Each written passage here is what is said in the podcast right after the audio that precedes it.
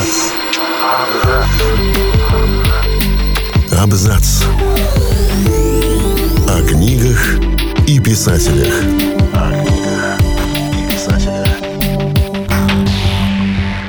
Всем привет, я Олег Булдаков и сегодня я расскажу вам о писателях, которые верили в магию – Книги часто сравнивают с волшебством и магией. Иногда это не просто метафора. Рассказываем об авторах, которые действительно верили в оккультизм и писали свои произведения как заклинания. Джордано Бруно известен как философ и ученый эпохи Возрождения, который вдохновлялся идеями Николая Коперника. Бруно писал, что Вселенная бесконечна, Солнце — это звезды, а остальные планеты подобны Земле. Сейчас эти догадки кажутся очевидными фактами, а самого философа считают мучеником, погибшим на костре Инквизиции в борьбе за научную истину. Хотя на самом деле в центре его убеждения лежал не научный метод, а мистический. Бруно был оккультистом и магом. В 1563 году Бруно принял монашество и получил доступ к богатой монастырской библиотеке, где можно было найти работы греческих философов, теологов и каббалистов.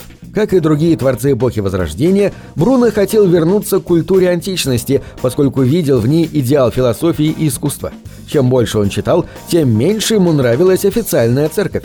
Его увлек герметизм, религиозно-мистическое течение, основанное на текстах, которые приписывали египетскому магу, алхимику и астрологу Гермесу Трисмегисту, жившему еще до нашей эры.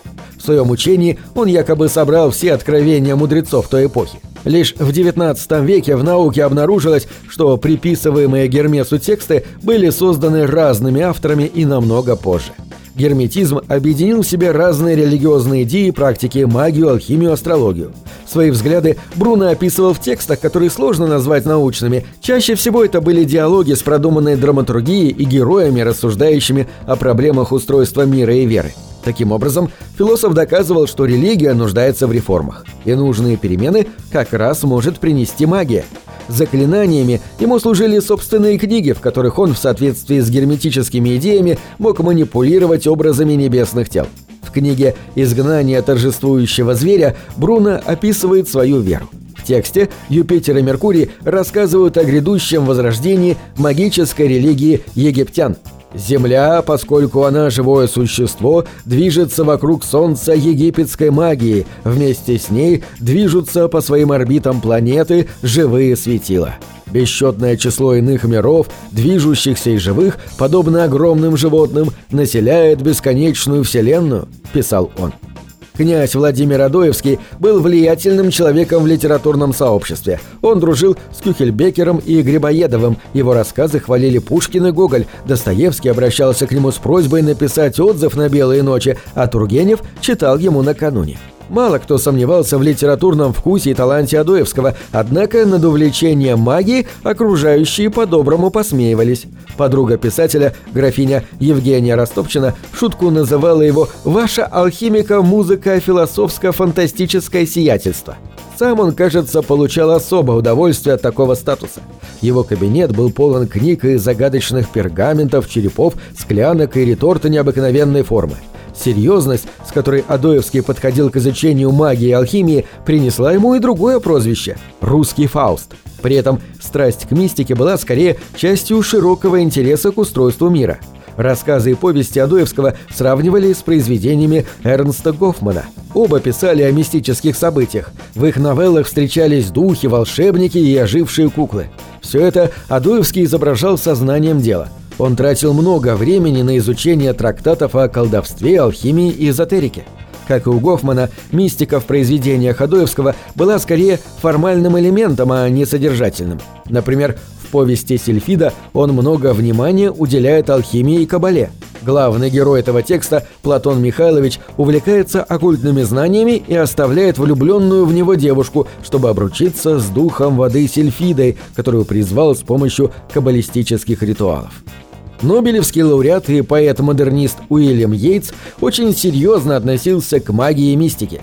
Во время учебы в Национальной школе искусств в 1884 году он познакомился с Джорджем Расселом, художником и любителем оккультизма. Эта любовь передалась и Йейтсу, который пронес ее через всю жизнь. Вместе с Расселом в 1886 году он основал Дублинскую ложу герметического общества и взял себе магическое имя Дэдди, акроним каббалистической аксиомы «Дьявол есть перевернутый бог». Ложа также привлекла в свои ряды, пожалуй, самого известного мистика и оккультиста всей Европы – Алистера Кроули. В 1890 году Йейтс стал членом герметического ордена Золотой Зари, который основал его знакомый Мазерс Макгрегор. Мак – член общества резенкрейцеров и исследователь Таро. Орден был построен по образцу масонской ложи, его учение основывалось на адаптации кабалы, а цель заключалась во владении гнозисом, высшим мистическим знанием и, возможно, даже буквальным единением с Богом. Из-за разногласий с Мазерсом Йейтс покинул Орден в 1900 году, но всегда хорошо отзывался о его магической школе. Система «Золотой зари», по которой Йейтс занимался всю жизнь, включала изучение кабалы, алхимии, а также регулярные репетиции заклинаний. Отдельно Йейтса интересовала енохианская магия, изобретенная алхимиком и астрологом Джоном Ди. С ее помощью якобы можно было призывать ангелов. Поэт страстно хотел узнать тайны мира от потусторонних существ и посещал спиритические сеансы, на которые приходил вместе с женой Джорджи Хайдлис. Во время медового месяца у нее открылся дар медиума, она впадала в транс и общалась с духами. Ну, правда, некоторые биографы считают, что Джорджи только подыгрывала мужу, чтобы спасти их проблемный брак. Оккультные взгляды Йейтса были тесно связаны с его же творчеством.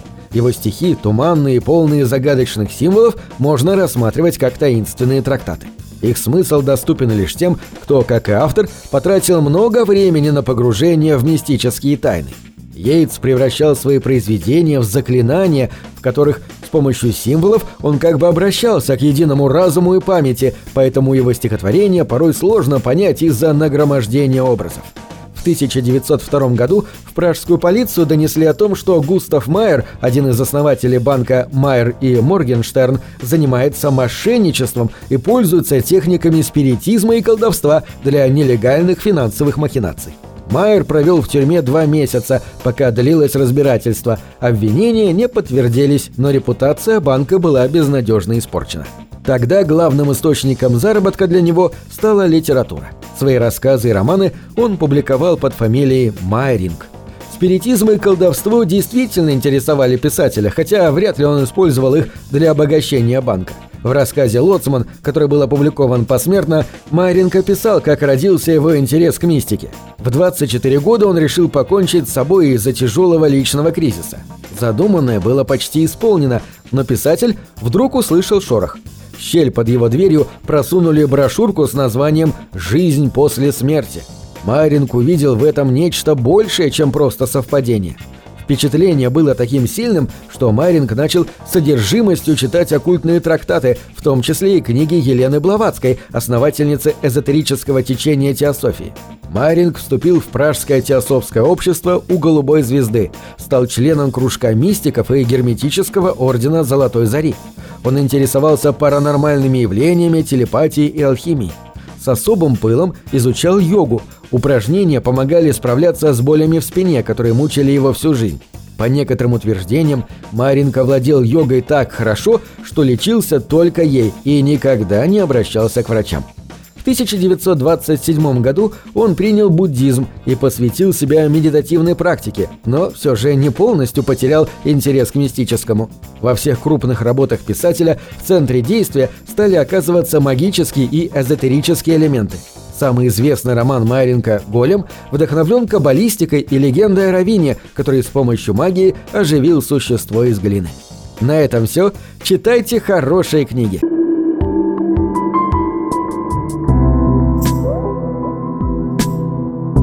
Книги — это двери, что выводят тебя из четырех стен. С ними ты проживаешь другие жизни — а свою умножаешь в тысячу раз. Тысячу раз.